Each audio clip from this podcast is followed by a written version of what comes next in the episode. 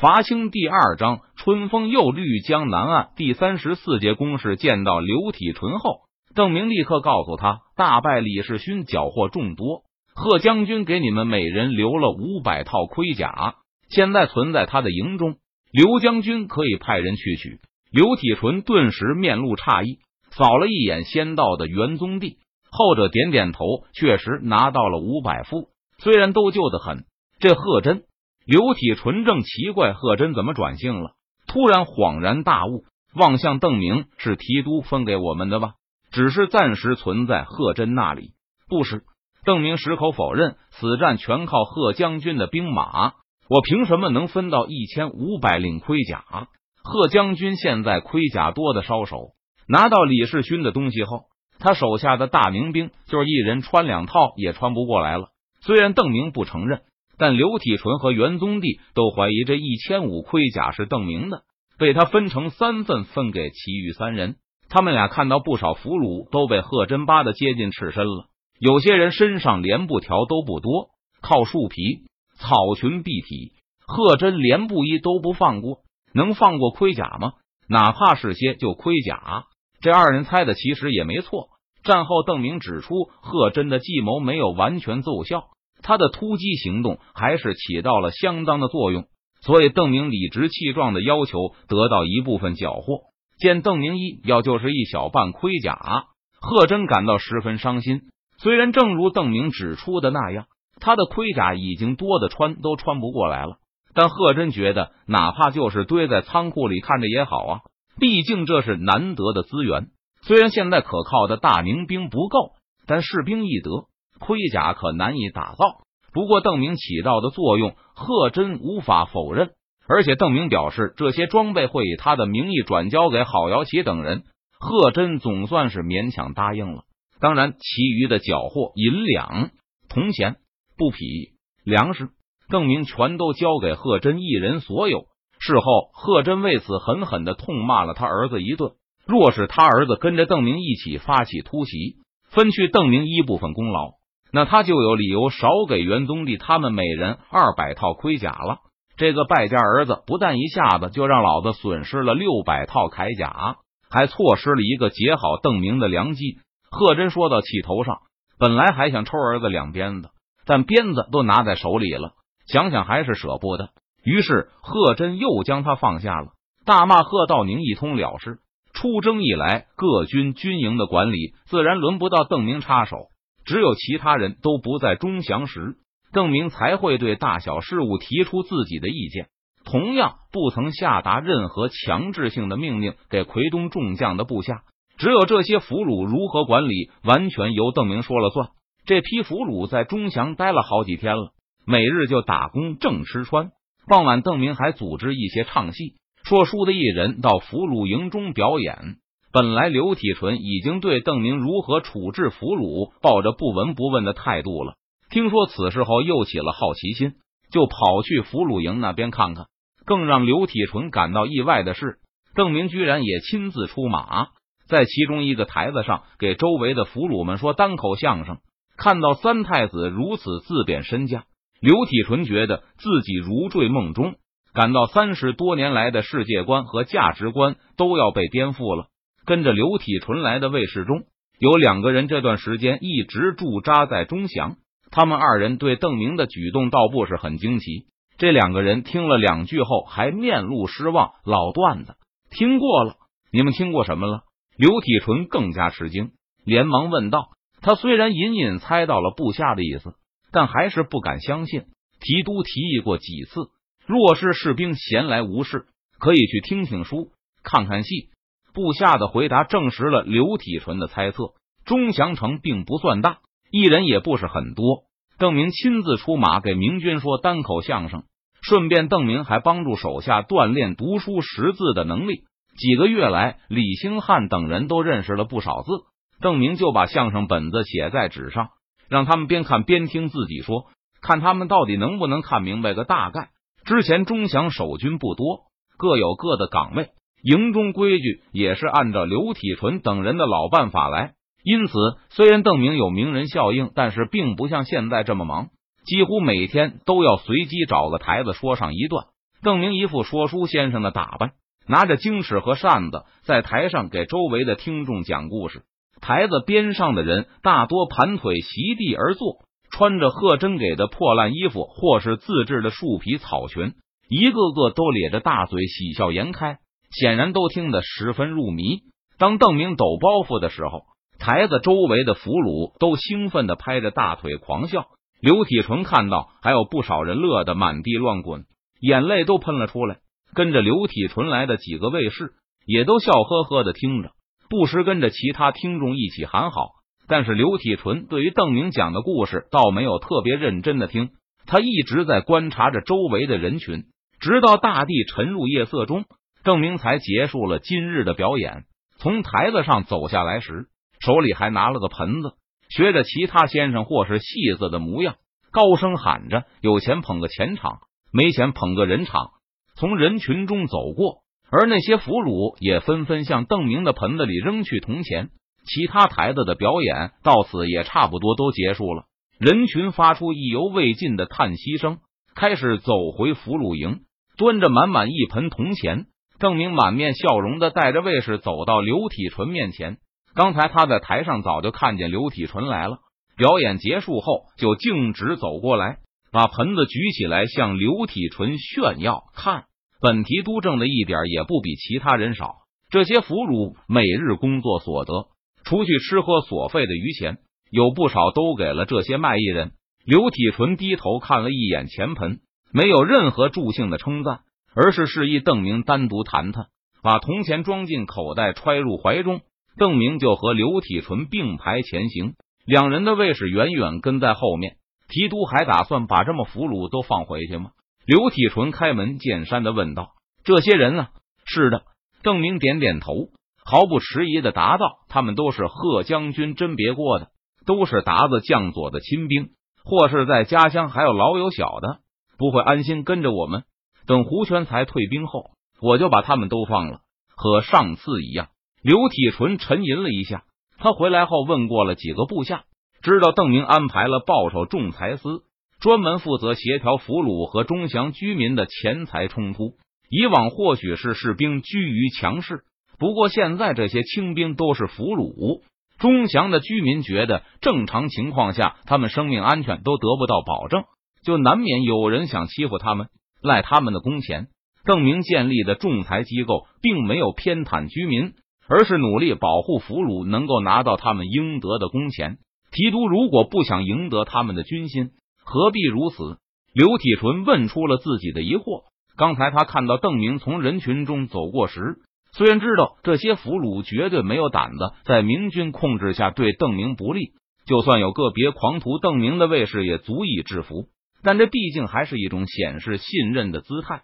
刘体纯觉得只会在设法收买人心时才会出现。提督如果不想要这些俘虏，又何必多此一举？问完后，刘体纯就认真的看着邓明的表情，等待着对方的回答。邓明轻轻叹了口气，这些俘虏都曾经是他的敌人，在战场上，邓明也看到过他们狰狞的面目。那时，这些人脸上大都是凶狠的表情。不过，在邓明说相声的时候，他从周围人的脸上看到的是淳朴的喜悦。这些人乐不可支的样子，让邓明感到温暖和善意。捧着钱盆从这些人中走过时，邓明同样能够感到他们的谢意和友好，其中很多人本也是农民，被达子抓了壮丁，然后就从军走上了和我们作战的路。有的人在达子军中时间比较长，就成为亲兵披甲；一些比较短的，就是府兵。可在很久以前，他们都是汉人，和我们说着一样的话，吃着一样的东西，会惦念他们的亲人，会疼爱他们的孩子。邓明一边走。一边平和的说道：“他们都是人呢，都是人又如何？”刘体纯对邓明的感慨有些不解，追问道：“我以为既然是人，那他们劳动就应该得到报酬，他们饥饿的时候就应该能够找到东西吃，感到寒冷的时候可以有衣服穿，而在他们吃饱喝足之余，能够感觉到快乐。”邓明认真的对刘体纯说出他心目中人应该受到的对待，在战场上的时候。我对敌人不会手软，但在战场下，我还是宁愿把俘虏当作人来对待，不侮辱他们。让他们工作之余能够得到娱乐。原来提督是这么想的。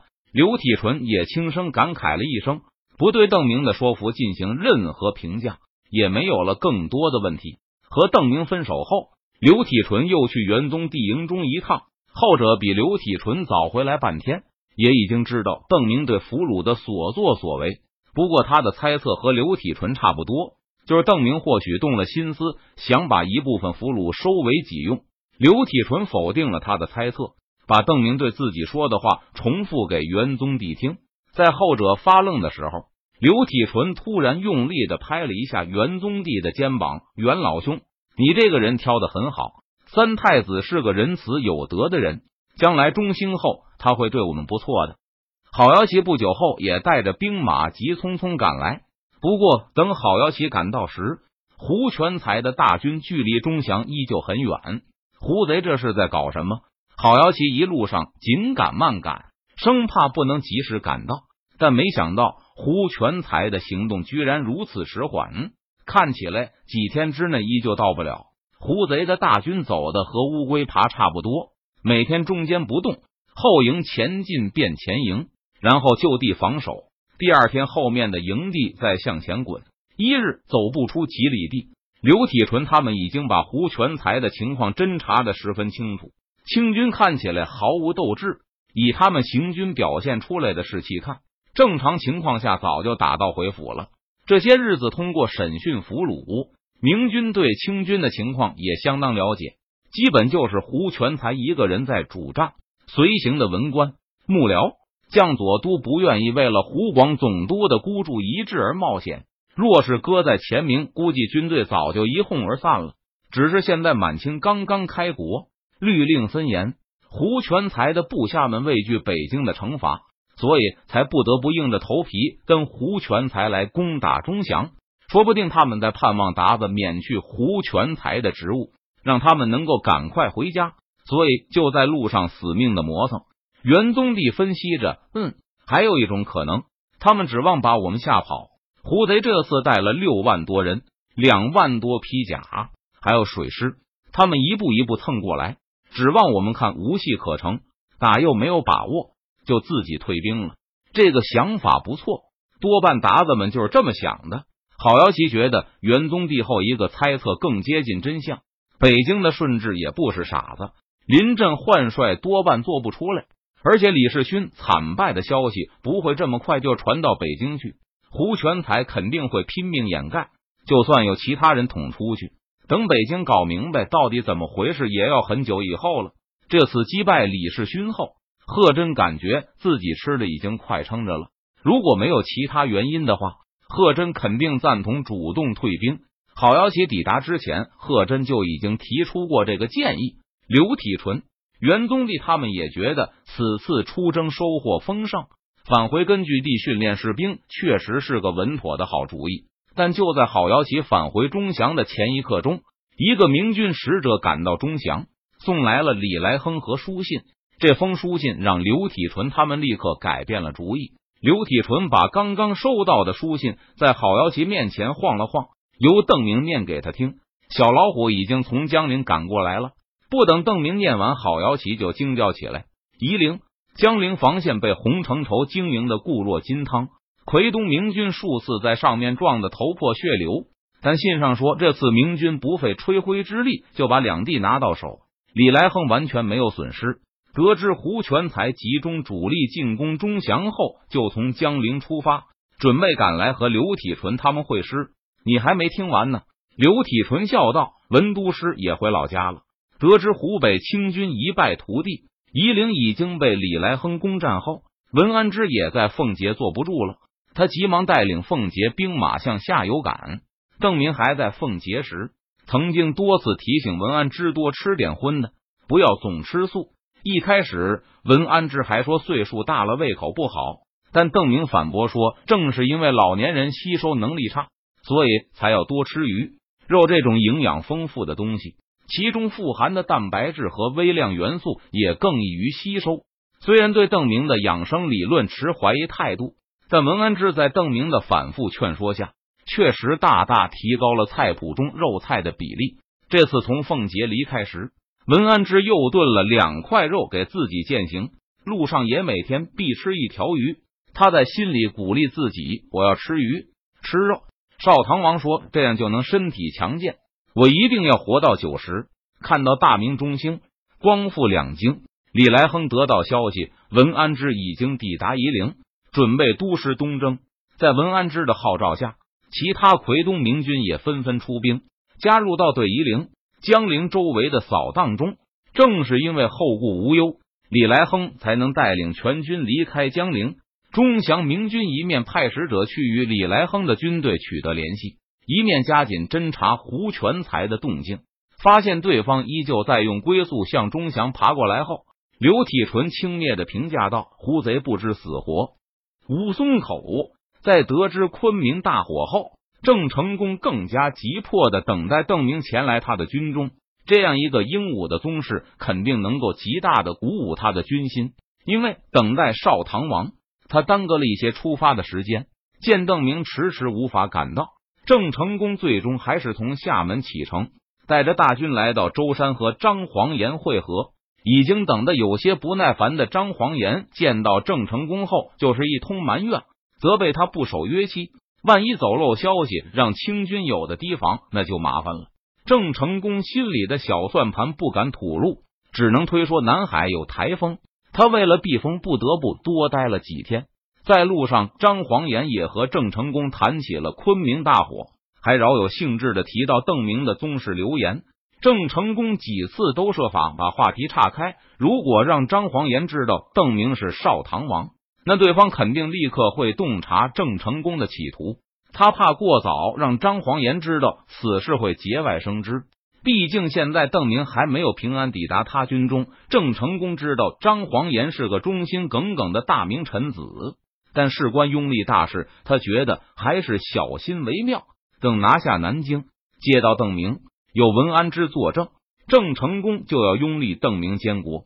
等生米煮成熟饭，再加上奎东的明军呼应，他觉得张黄岩翻不起什么浪花来。但现在如果装作一无所知。揣着明白装糊涂的和张黄岩猜测此人的身份的话，那将来张黄岩会觉得郑成功欺人太甚，对两家未来合作不利。近二十万明军，千艘船只云集吴淞口外，郑成功先炫耀了军力半天，让守军能够清清楚楚的看明白自己的实力，才派使者去送檄文战书。马逢之怎么说？等使者返回后。郑成功和张黄岩一起问道：“胆子都吓破了。”使者笑道：“禀告两位大人道，吴淞总兵马逢之根本不敢接战书，乞怜之意甚是明显。好，再去传信，就说只要他不把船只拦在江上，我就不攻打他的营寨。”郑成功大笑着说道。使者领命而去后，郑成功就下令全军准备进入长江。张黄岩思索了一下。向郑成功提出一个建议，不妨勒令马逢之出降。如果他不肯，我们就先攻打他。若是见我们攻势猛烈，可能就会彻底投降了。若是他仍不投降，所谓将为君主，他现在肝胆俱裂，也挡不住我们雷霆一击。郑成功想了想，摇头道：“马逢之手下有三千骑兵，是鞑子在江南最大一股马军，和他交手必有损伤。再说兵法又有言。”破军为下，全军为上。我们先下南京，到时候我不信他还不降，正好令他戴罪立功，为我们的前驱。武松提督马逢之接受了郑成功的通牒，马步一律不许出营，连江防炮台都主动放弃，守军尽数退回他的大营中。同时，郑成功发信给崇明岛守将梁化凤，劝其投降。梁华凤执掌满清苏。松水师和马逢之一样，都是长江江防的关键将领。看到无边无际的明军水师后，他也和马逢之一样惊骇不已。现在崇明岛在明军水师的包围中，就像汪洋大海中的一叶孤舟，好像随便一波大浪袭来就会倾覆。谁说正义专注于福建呢？崇明岛大营中，梁华凤暴跳如雷，由于完全没有预料到郑成功会突然出现在长江口。苏松水师根本没有做好交战准备，暗防的炮台上也没有储备足够的火药和弹丸。如果明军发动猛攻，缺乏弹药的炮台估计坚持不了多久。弱小的苏松水师也会很快被明军消灭。无计可施的梁华凤就让把郑成功的使者引来见他，手里拿着郑成功的劝降信，看着眼前的虎视眈眈的明军使者，梁华凤感到满嘴都是苦水。虽然有心拒绝，但这个不字却怎么也不敢吐出口。若是梁将军一时不能决，那王上可以宽限几天。梁华凤没有想到，反倒是明军使者开口替自己解了围。郑成功对付梁华凤的策略和马逢之相同，就是允许对方暂时不投降，只要对方表现出足够的诚意就可以。郑成功需要马逢之做的表示是弃守吴淞口的江防炮台，而梁华凤则需要收起全部苏松水师，不干扰明军的军事行动。王上宽宏，末将敢不从命。梁华凤连忙应承下来，当着使者的面传令全军。让崇明岛周围的清军战舰统统把船帆卸下，牢牢拴在港内，任何人都不许登船。得到梁华凤的回复后，郑成功心情变得更好。他对张黄岩说道：“等攻破南京，就让梁华凤为先锋，带着他的苏松水师去江西，为朝廷收复南昌。接管了这些险要关隘后，郑成功和张黄岩的大军就驶入长江。”浩浩荡荡的向南京开去，沿途清军只见满江都是打着红旗的战舰，无不瞠目结舌。